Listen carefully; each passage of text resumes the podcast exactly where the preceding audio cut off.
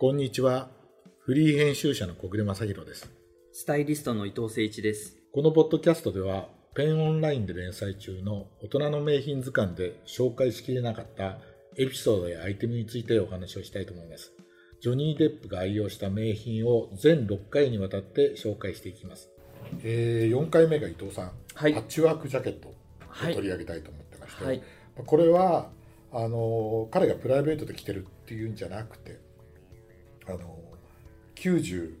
年の映画であ、98年なんですね、あれね。ラスベガスをやっつけろっていう、はいいや、僕知らなかったんですよ、うん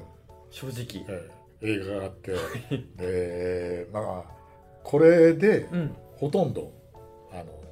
着てるジャケットがなんか最初から最後まで来てるんですよね。着てるジ ャケットがパほぼッチワークのジャケットででまああのジョニー・デップを調べてる時に、このジャケットを見た時に、あのハンティングジャケットはいなはんいですよはいねはいはいそうですね僕どっかで見たことあるなと思って、LLB のあ古い資料を見見たら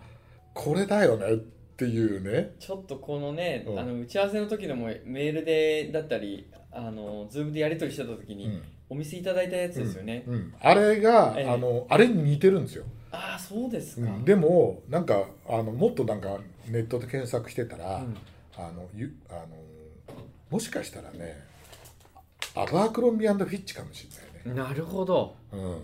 うん、に似てるジャケットがあって、じゃあまだね、日本に上陸してないからね、そうあれですね。うん買えないんですよね、あ当時はね。あもちろんもちろんうんもちろん、で多分、んこの映画自体はあの1970年代、うん。だから水俣をまた引きずっち ゃったけどなるほど。なるほ70ど年代の、ええええええのあのーにいたジャーナリストうんうん。おーラウル・デュークっていうね、のをジジョニーが演じて、うんで彼が彼とあのベニンチオ・デルトロってあの、まあ、いろんなやはい。えええええつで,、でこの二人のもう破天荒がえ。 むちゃくちゃなんですよもうむね、ちゃくちゃな話あが。のあのまあねもう結局最初から最後まであのドラッグやり放題で つまりあのララスベガスをやっつけろっていうのは、はいはいはいこのラスベガス近郊で、うんえー行われてる、えー砂漠のはいはいはいレース、はいはい。えっ、とね400マイルレース、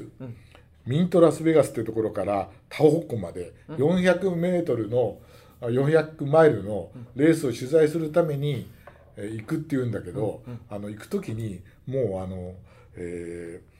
車のトランクにはい山ほどドラッグを入れて行くっていうね。薬と名目をそ置ういて、そうそうそれであの、あのー取材だっていうことでそうそう、取材っていうことでえね。ことでお金もふ踏んだく ってそれで行ってそれで一流ホテルねラスベガスの一流ホテルに入ってもうそこでももう部屋は壊すわなはいはいなんだっていうんでそういうめちゃくちゃをやってしまうっていうね、えー映画なんですけど、ねそこでこう来てるわけですよ。はいはいはいはい。ね、だからこれがねなんかあでもこのやつ見たことあるなと思ってこれを絶対こう取り上げたいなとう思っん、て。でなんか画像検索したら、うん本当になんかかっこいいんですよねうんあジャケットはねジャケットかっこいいんですよね、うんまだたけど彼似合ってんのうんな似合ってる でもあのね彼はねあのこの映画のために、えええあのそのと当時はそのはいはい原作者、これね有名なハンター・トンプソンっていう、えうん原あの原作書いた人がいて、うんえーこの人ニューあのジャーナリズムジャーナリストなんですけど、うんこれの人に、ん実際に付き人になって、ええええ一緒に生活して、はい彼のこう仕草とかはい癖とかをはい盗んだっていうから、はあだからは多分そのそっくりなんだと思うんだよあね。はいはいはいでえ映画に出てるんで、うん映画に出る時も、うんわざわざ髪の毛を剃ったっていうんだよね。そうなんですねでちなみにデルトロも、うんこのデルトロは弁護士役なんですけど、はいそれをやるために20キロも増量して、んデブになって出てくるみたいな、うんうんいや映画なんですよ。うんでなんとこれね映画監督がね、まあ、あのテリー・ギリアムっていうねええいやあの未来惑星ブラジルとかあ12モンキーあズとか。彼なんだ。うんじゃあもう、えっ、と、ブラピとかもすごい組んでる、そうそうそうそうそうそう、ねはいはい、なるだほかどらちょっ、とねあの、はいやりたい放題やっちゃうはいはいはい監督だから、はい。でまあそういうノリノリでやってるうんみたいなところがすごいあるんじゃないかなっうんてうん思ってるんですけど、いやー見ると本当にすごいですよそうですかはちゃめちゃではちゃめち破ゃ天荒ででいろいろ検索してみたらあの制作費が21億円かかってるらしいんだけどうわすごい興行収入はたった12億しかなくて全然 元取れてない、まあ元も取れてないっていうねそ でもなんか画像っていうかその映画のね資料としてあの衣装て資料として見ても見させてもらったやつにはなんかこういい意味でねう、うん、おおしゃれなチンピラというかねこのあパッチワークがねまたすごいかっこよくて、まあ、あの劇中で着てるのはカバーオールだと思うんですけど、はい、このあこれもね多分ハンティングジャケットじゃハなンテいィングかなハンティングジあャケッハトンでしテょィングですねそうだからあこのれハンティングですねそうなだるとほど思うんねですよ。で、あの、これ、まあ、あの、ポッドキャストなんで見せられないのは、ええそうですねこれがね、本人の写真なんですよ。はいはいはい、で本人もちゃんと着てるよ。あ本当だだから、ちゃんとね、うん絶対ね、あの、ちょっとあつらえてる可能性もある、ね、同じようなのをね、うんあの、探した可能性がある。でバックアクションもついてるし確かにハントですねハンティングジャケットなハんンですティよ。ングジャケッだトからこれに、ショートパンツで、その超ショートのねそう、それで、あの、あの、キャスケットみたいのをいつもかぶはっいはて、それで、もう眼鏡かけて、オープンカーをにドラッグを詰めて走るっていうね、んところなんですけどこれもね伊藤さんあの前回の「ブレイブ」と同じで、はいはい音楽が超いいのよああなるほヤードバーズとかね、はいスリードッグナイトとかどねいいですねトム・ジョーンズとかいやねいいですね70年代のはいすっごいいい音楽だからね俺絶対ねあのジョニーはね音楽にはこだわったんじゃないかなってそうですねいうことは絶対あるんだよハーねト。バーズ大好きですから僕もあそうはいじゃあねおあのちなみにこれの,、あのあフォーのフォーキーでカントリーでねあサウンドトラックが出ててあそうなんですかそうあのーあえの欲しいえマジでやってるしあとアップルミュージックなんかでも出てるからあ本当ですか聞くとね絶対かっこいいと思うんですよあちょっと聞いてみます映画以上にうん音楽うんが楽しい映画だなっていうね思いましたでまあその当時のねえまあ多分これアバークロンビーだと思うんだけどがあればよかったんだけど、うんあのそれはないんで、まあ、今回借りていただいたのがえはいあのビームスさんから、ええあのビームスプラスってね、ええあのー古き良きまあ、はい、ニューアメリカというかトラットもやるし、なんかアメリカトラットもやるし、なんかすっごいヘリテージなそうミリタリーもやるすごい僕の大好きなーはいあショップなんですけど、はいあの個人的にもあのすごいお世話になってて、はいそこと、えっと、小暮さんもよくご存知のチューブの、チューブの斉藤久夫さんはい久夫さんね久夫さんのはいコラボレーションの、まあ、ラインがあるんですけはど、いまあ、あのビームスプラスチューブっていう、はいはいでそこから、まあ、あのハンティングジャケットはなかったんだけどもほぼほぼなんかディテールがそう雰囲気が雰囲気が似てるんだよねばっちり似てる、うん少し大きいパネルのパッチワークで、はいはいあのまあ、一応秋冬だからコーディロイとはい使ってるパッチワークのうんコーチジャケットなんですけど、うんこれまたスナップボタンがこれね、うんめちゃくちゃ良くてはい見てくださいよこのカラフルさね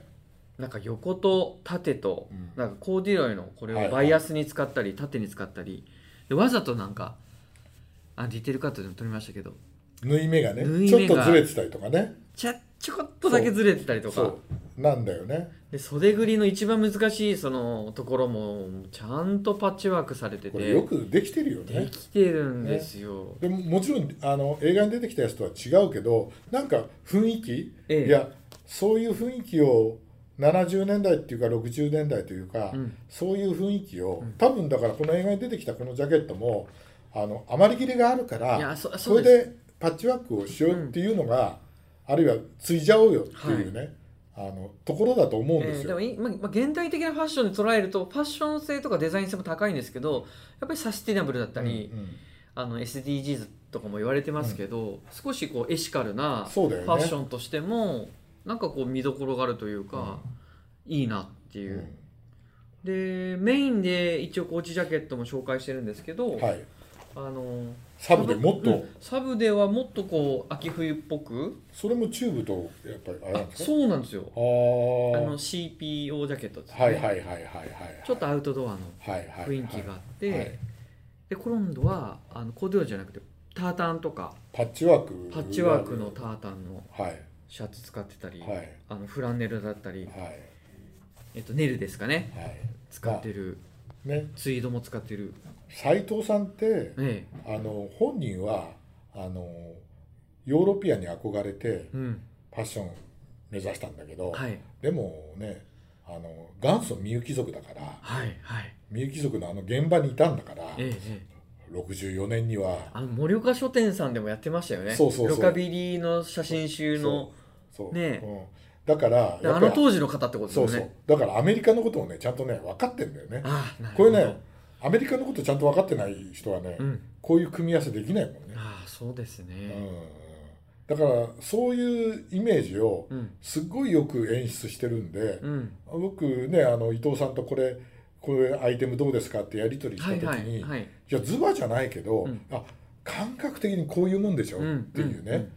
だからあの私もね実はこのハンティングジャケットに似てるようなのを昔持ってたんですよあどちらのブランドですかえっ、とねリーリーのねリー古着ででもね、はいはいはいえっ、とねそれはね日本に上陸してから作ったリーでしたね、あそうですか、うん、で長いこと着てたんですけど、うんうん数年前にねもういいやつって、うん誰かにあげちゃったか捨て手放しちゃったんですね手放しちゃったんですけどあらららららでもその残後念あの LLB の,、はいはいあの向こうの本でそっかそっかあれを見て、はいやっと手放せなかったよかったなよななんてうんうんうん思って、でもね多分映画に出てきたのはね、はいあ暴露かなーって感じがなねるほどねだって当時のジャーナリストだからはいアバクロンビーフィッチって今の人たちは、うんあの単なるカジュアルもんだと思ってるけども、あのー昔はっていうかそれこそヘミングウェイがうん唯一、あの行ったうんお店、あの自分で行ったお店がアバクロミアのフィッチでいやいわゆる高級アウトドア店はいはいですから、はいねあのでそれが買いと名前が買い取られて、うんすごくあのイケイケのはいカジュアル店になりましたけど、うんでも由緒正しきだし、やっぱりあのその当時70年代のこのジャーナリストが着るもんだとすれば、元祖のアバークロンビアのフィッチうんであったのかなっていうね、いうふうに思う感じですかね。はいはいありがとうございました